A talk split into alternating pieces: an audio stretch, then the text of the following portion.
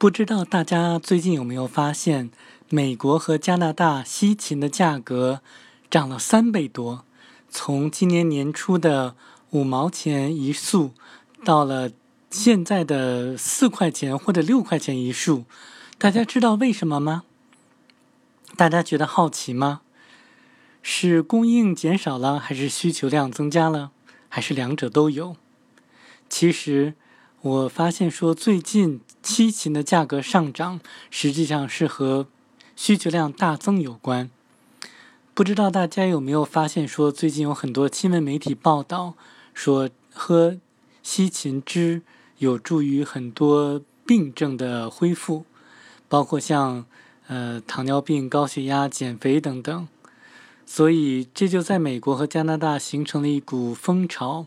大家争先恐后的去买西芹，早晨空腹的时候把它用来榨汁。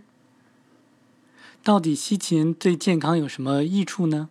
到底为什么西芹在美国和加拿大形成了这么一股热潮呢？